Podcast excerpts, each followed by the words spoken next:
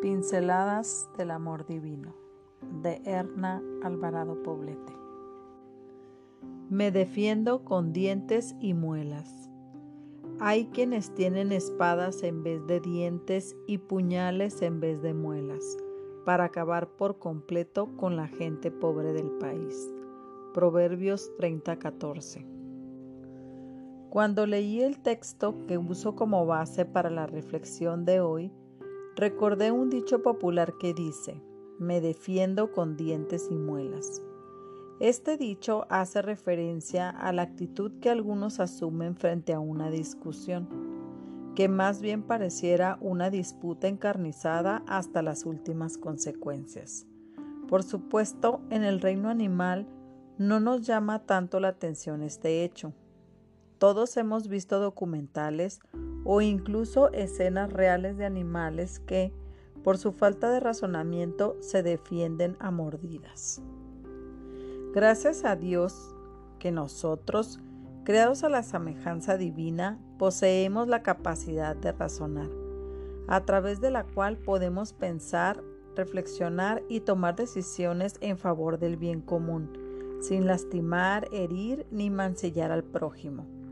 El proverbista, sin embargo, usa esta figura del pensamiento para ilustrar la forma en la cual algunos intentan acabar con los más pobres. Los pobres son una población muy vulnerable. No solo se trata de aquellos que carecen de recursos materiales, pues también podemos incluir en ese grupo a los desvalidos emocionales, a quienes carecen de recursos espirituales, a las personas que son débiles en la fe y a tantos otros a quienes les faltan los recursos para hacer frente a esta vida. ¿Cómo es nuestra actitud hacia ellos? ¿Los miramos por encima del hombro porque no son ricos ni privilegiados como nosotras? ¿Usamos con ellos palabras que son en realidad espadas y puñales de crítica, prejuicio y discriminación? La misericordia es una virtud indispensable para la sana convivencia humana y proviene de Dios. Es un atributo de su carácter.